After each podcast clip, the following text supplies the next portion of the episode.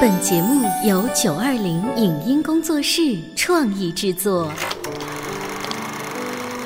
当兵了，你不等我是我了？干巴巴的，不，你湿乎乎的。打死我也不说。这个作品要按我个人的理解做的还不够奔放。杜秋，你看多么蓝的天！我有个秘密，我长得多美，人人都爱。谁能证明你是孤兰丹？光影旋转的流金岁月，耳边重温的声声记忆。即使物换星移，年华不再，他们依然满怀温馨，沉淀着时代经典。光影时光机，穿越历史，让我们向经典致敬。回顾经典电影，向经典致敬。欢迎收听《光影时光机》。上世纪八十年代初期，改革开放揭开了中国新的历史篇章，变革的现实在电影创作领域也留下了浓重的投影。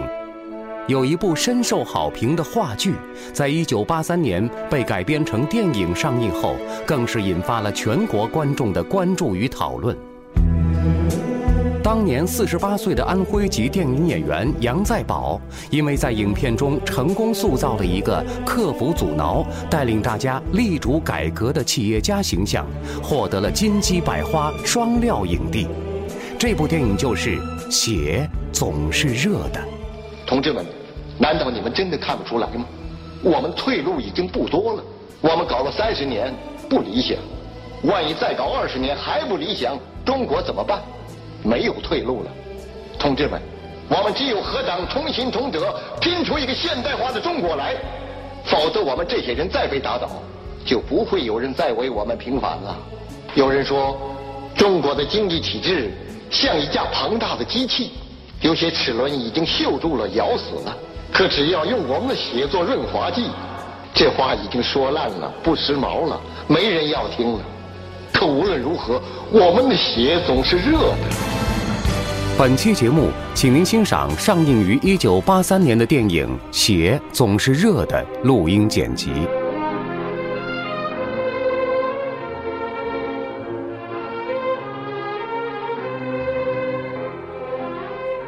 血总是热的，这多像革命战争时期的口号。然而，社会主义建设不也是战斗？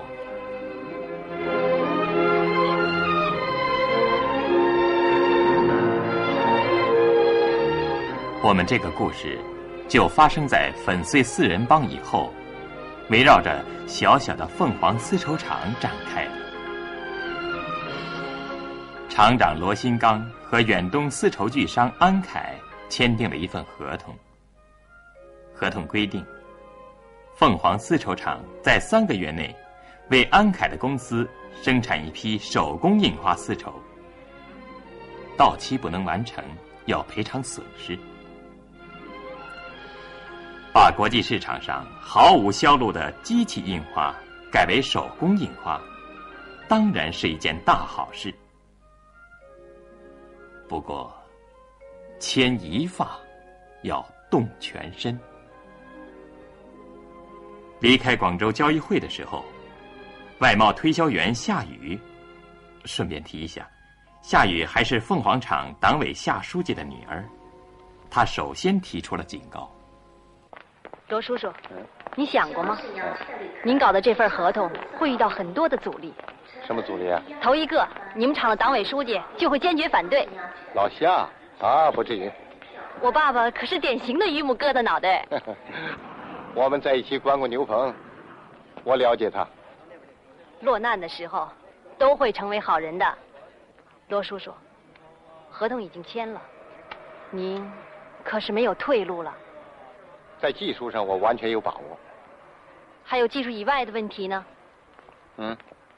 中国的经济体制像一架庞大的机器，有些齿轮锈住了，咬死了。年轻人不要轻易的下结论，特别是对于我们这个国家。我现在最发愁的是还不知道哪儿去找申华呢。且不说申华是何许人，要办成一件事，首先得领导班子思想统一。当罗厂长一行上飞机的时候，纺织公司的副经理孙建芳赶到了凤凰丝绸厂。还得提一下，孙副经理是罗厂长的爱人。孙副经理，你好。你好。你是为那份合同来的吧？来看看贵厂。有什么需要公司帮忙的？有你给老罗掌舵，没问题。这回啊，你还别推卸党委书记的责任。说说公司的意见吧。公司的意见是，你们先拿出一个车间来搞手工印花，因为这次外商要的是小批量生产。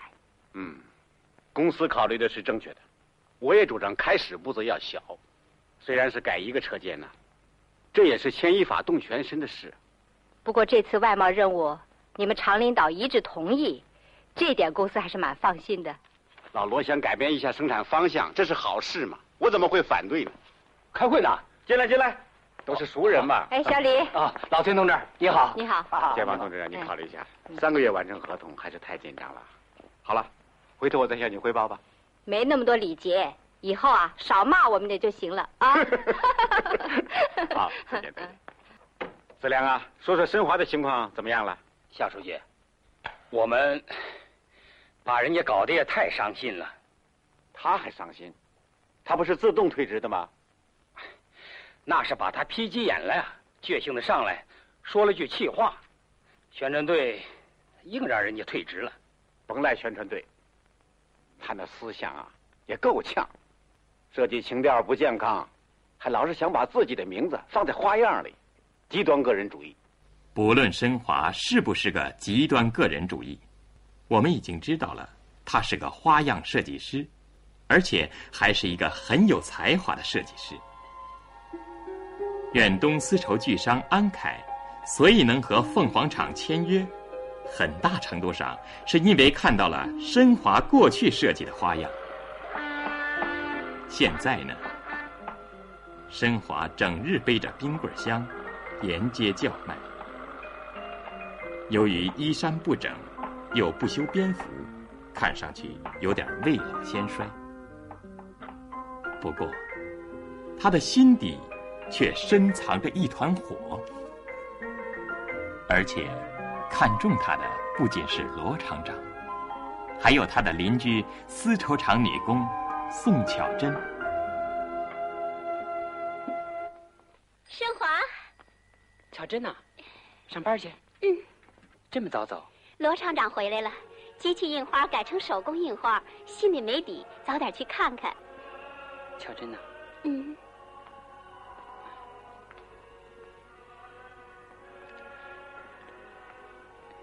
你和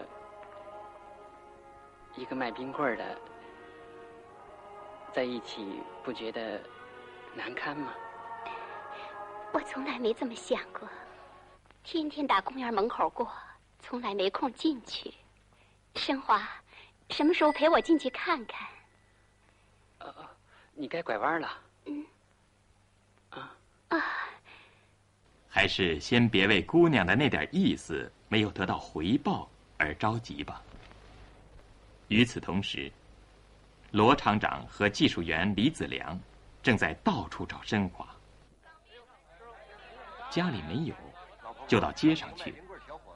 白天见不到，就晚上找，终于在电影院门口看到了那只冰棍箱，可人还不在旁边。哎，保兵要吧，保兵。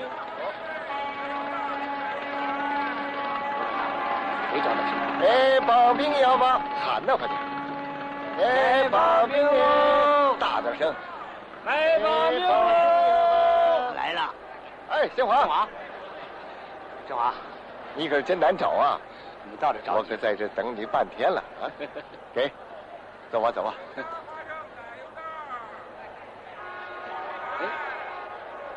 哎，哎，申华，申华，申华，哎，申华，申华，申华，申华，你来给我。反正我是不回厂的。诸葛亮也不过三请，我可是请了你五趟了。以后我要再搞花样设计，砍断我手。哎，你胡说些什么你？这玩意儿就像搞对象一样，要是迷上了，一辈子也甩不掉。我以前在牛棚里也说不干了，可现在怎么样呢？我又干上了。不，不卖了。我说啊，人就是这么个贱骨头。还是让罗厂长说着了。申华又回到厂里，操起了不知使他倒了多少霉的老本行。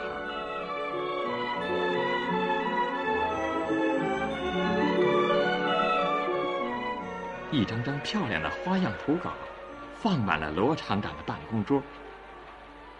可这，只解决了一个问题。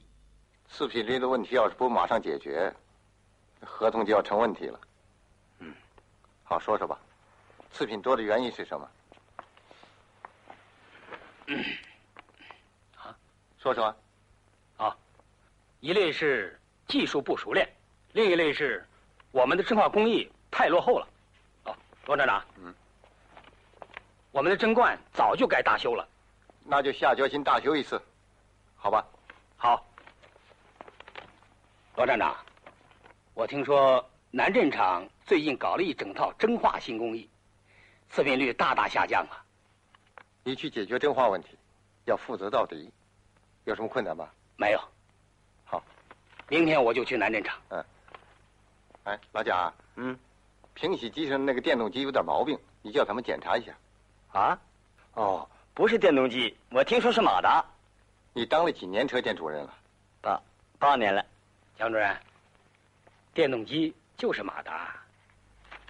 这个蒋主任。倒也值得一提，别看他业务上实在缺两下子，对工人哪个该亲哪个该疏却很分明。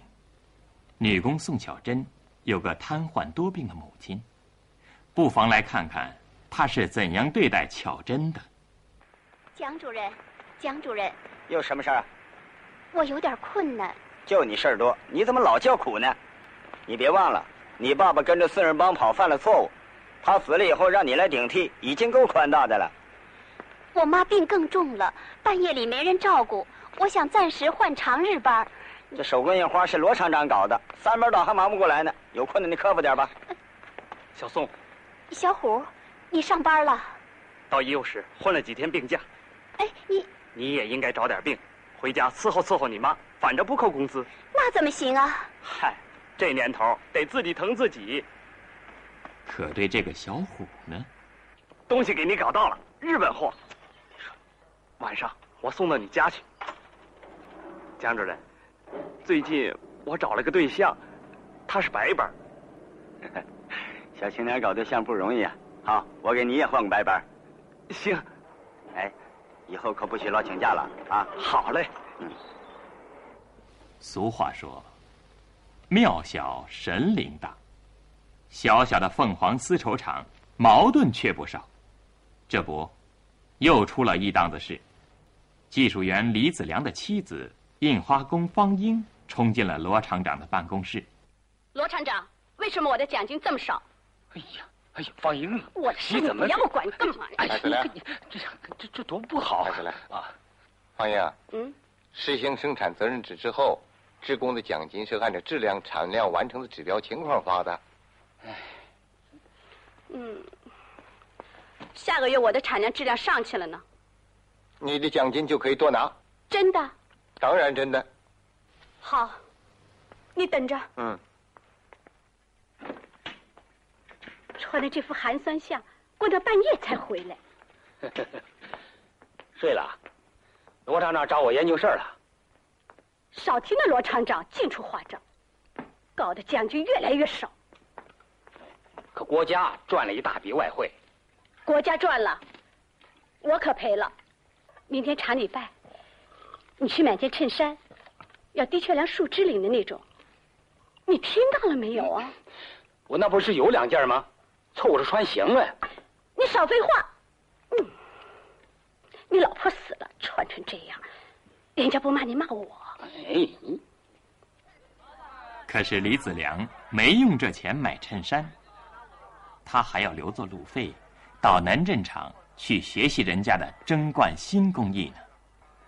为了应付老婆，他买了个假领子。这么贵啊？是的确良树枝领的吗？啊？大热的天穿两件干啥呀？哦，不热，还可以。子良，脱下我看看。哎呀，回家再看嘛。死呀，我看看。哎哎，欢迎你听我说。我不嘛。这儿这么多人，回家再看嘛。那怕什么呀？脱下我看看。哎，小虎，阿强。工作时间。哎呀，领导，领导，领导，领导。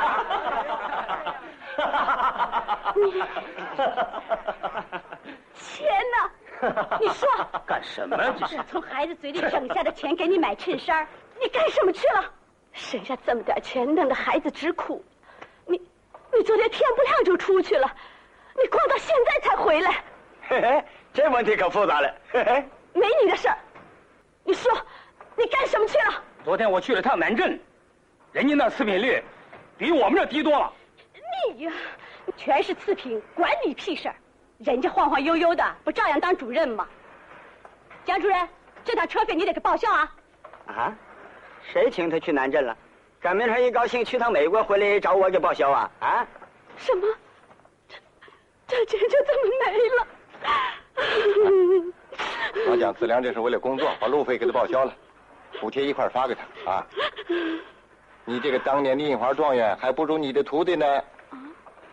小宋啊，你要保证教会你师傅。你是个新手，质量能达到全优，这很不简单呢。过几天市里有个技术表演，你敢不敢拿个印花状元回来啊？我啊，其实这些都算小事一桩。让罗厂长心烦的事还在后头呢。头一件，财政局有人登门造访。你是罗厂长吧？啊，我是财政局的。哦，欢迎欢迎欢迎！哎，子良，哎。快请到办公室坐吧。好，走吧。不，啊，我找的就是你。哦找我？你知道你这玩意儿是违反制度的吗？爱抽烟？不抽。我们要不及时修理，就得停产呢。啊，这个跟我没有关系。大修是领导上批准的呀。嗯，可是你动了外壳，这就不能叫大修了，明白不？我们要修的就是外壳啊。再说我们没花多少钱呢。你不动外壳，花多少钱也没有关系。你动了外壳，花钱再少也是不行的。因为你们厂今年没有新造贞观的计划，那你叫我们怎么办呢？你把新的拆掉，再把旧的拼装起来，不就行了吗？把这个新的拆了，嗯，把那堆废品再找来拼上。对，啊，嗯，你要干什么？老兄，今天我可真长见识。你这是什么意思？你这是犯罪。我在维护制度。你破坏了制度是要受处分的，随你的便。第二桩是商检局的干部大驾光临。老厂长，嗯，别走啊！我没走啊，我在想你们商品检验局。我们商品检验局反复检验过了，这批出口丝绸的劳度不合格。同志，同志啊，出口丝绸的劳度按照国家的规定必须达到三级。外商不要求三级，只要求色彩鲜艳。是的，合同上注明劳度只要一到二级，人家不要三级，他不要也得要。王厂长，嗯，我再次提醒，制度规定三级啊，三级。我已经尽到了自己的责任，如果你们不改，我只好向上级反映。再见。这第三件事，是为申华申报的招工指标。如石沉大海。我找张局长。你是哪里啊？啊？找他有什么事啊？啊？你哼哼什么？肚子疼啊？你是谁？我是罗新刚。哎呀，是老罗，你这死家伙！我们厂的花样设计师怎么还没批下来？哎呀，老罗呀，你们厂今年没有招工指标啊？制度规定，必须在一年前提出申请。经过批准以后，才能打第二次报告，说明要谁。那我还得等一年。哎呀，那要看有没有指标喽。这是个特殊情况，我们现在急需要这方面的人才。难呐，老罗。就这样吧，晚上到我家来喝酒。哎呀，我没有空。我现在希望你能给我马上解决这个问题。喂喂喂！别着急，还有呢。由于手工印花的功效低，凤凰厂连续两个月产值下降，奖金发不出来。领导班子里也意见分歧。哎，我问你，手工生产这么累，公司给我们的奖金为什么反而少了呢？这个月我们的产量产值都上去了，你叫我拿什么给工人发奖金啊？手工生产产量低，产值上不去，奖金自然就少了嘛。你看吧。废话，手工生产产量低，公司原来不知道啊。那不还有个各工厂平衡的问题吗？关键是不实事求是。我们改成手工印花之后，公司没把原来下达的生产指标改过来。你们两口子别争了，当初我们都有点头脑发热。中央提出搞四化，我们呢，放着机器不用，倒退回去搞手工。不就是印花这一道工序是手工的吗？不存在什么方向问题。可是产值上不去啊，红旗保不住啊。机器印花产值是高，可是产品卖不出去呀，都积压在仓库里头烂掉了。可咱们这儿呢，还要评大庆发红旗，神经病！这能搞四化？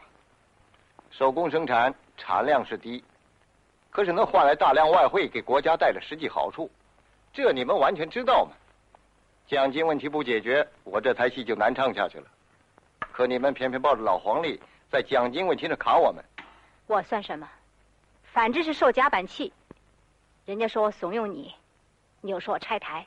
那只能怪你旗帜不鲜明。好吧，奖金问题，公司再研究一下。哼，这份合同闹的，家里外头都不安宁。这是刚才收到的几份简报。这些单位都是要求老罗做检查的，我还有个会，你们谈吧。老罗，我走了。看看吧，劳动局通报，财政局通报，通报通报。新刚啊，这个局面该考虑考虑了。我是有点招架不住了。嗨，咬咬牙吧，过了眼下这一关，前头就是一马平川呐。别做好梦了。前头是万丈深渊，通报会接踵而来的，都是国家规定，碰不得的。半芝麻绿豆大点事儿，就这么多的规定，那还叫人家怎么干活？就不能改一改呀？别异想天开了。谁都比咱们大，谁都能管着咱们。老罗啊，再这样下去，你下不了台，我也收不了场。我是想搞点实效啊，经验告诉我们。还是为人民争点实际的好处吧。看来，罗厂长是认定自己没走错路，可路对了，怎么迈一步都那么难呢？到了这个时候，罗厂长不会不想起外贸推销员夏雨最初的忠告：中国的经济体制像一架庞大的机器，有些齿轮锈住了，咬死了。不过，令人高兴的事。还是有的，管后勤的老班长不就给申华登门送喜了吗？老班长，你的工资我替你领的啊！啊，谢谢你，老班长，谢谢你。老罗，啊，我领工资了。好啊，好。老罗，今天晚上我在牡丹厅请你吃饭。哎，不行不行，我是厂长啊。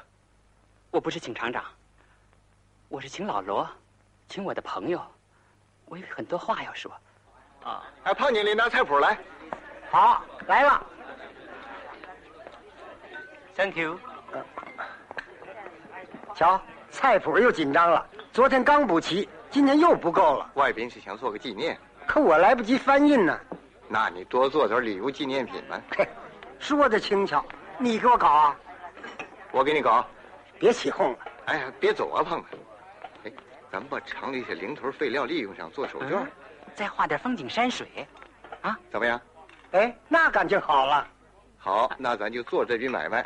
你供货，我代销。好，一言为定。好，来来来，兄弟，不不不，来来来，喝一杯，喝一杯。来来来，别客气，来。有了这笔买卖，我就有垫底的了。你可帮了我个大忙。祝你们走好运呐，也祝福我。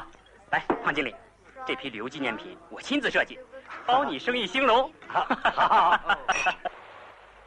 在牡丹亭吃完了饭，申华又兴致勃勃的冒雨回到厂里。申华，这么晚还没休息啊？我正给牡丹亭设计手绢呢，我不累。您坐呀。哦，这个是我收集的一批资料。我想，我们的产品要想打进国际市场，不了解世界各国的流行颜色怎么行呢？这些就是世界上各国流行色。您看，夏书记。春华，听说你对这批花样设计很有意见，是吗？这批花样图案色调都太老了。这是我们的传统花样，是我们民族的东西，印了多少年了？这些都是夏书记亲自审查过、签过字的。夏书记，这些具体技术问题交给我吧，我有把握。这批图案，外贸公司的夏雨同志也已经看过了，他也认为太老了。他懂什么？不，他是内行。那我们是外行了，啊？不，夏书记，我不是这个意思，我是说夏雨同志他。夏雨是夏书记女儿，哦，拿去投产吧。夏书记，你沈华，你的热情是好的，可你知道这个月我们碰到了多少困难呢？就这样吧，啊？这些花样生产了会卖不出去的。沈华，谦虚点吧，你还不是正式职工呢。我领到工资了。那是老班长做好事，根本没批起来。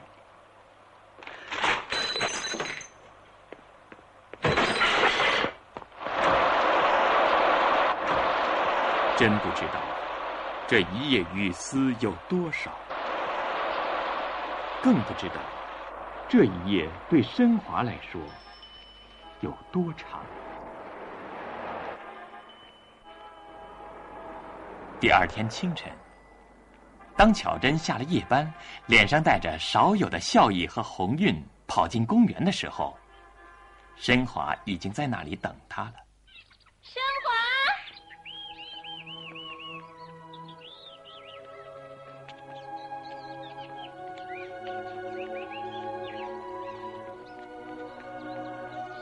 你等我老半天了吧？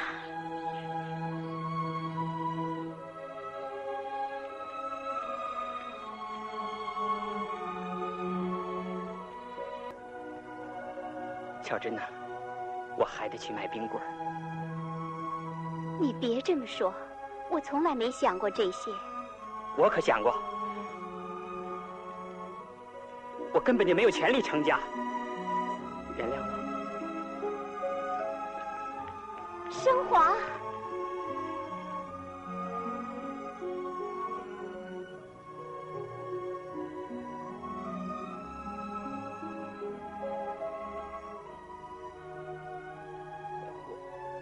在国外有个女朋友，快要回来了。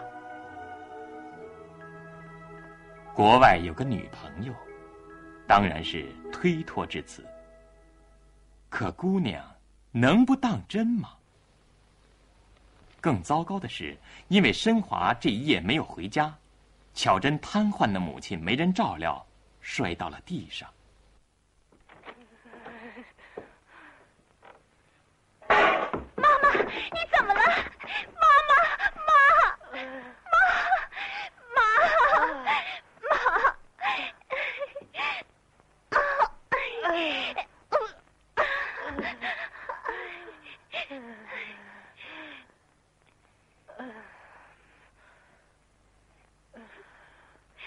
妈，妈妈，我今晚不上夜班了。不行，不行啊！还是找你们蒋主任求求情，给他烧烧香吧。没办法，只有这一条路了。这里是光影时光机，稍后欢迎您继续收听。以上节目由九二零影音工作室创意制作，感谢您的收听。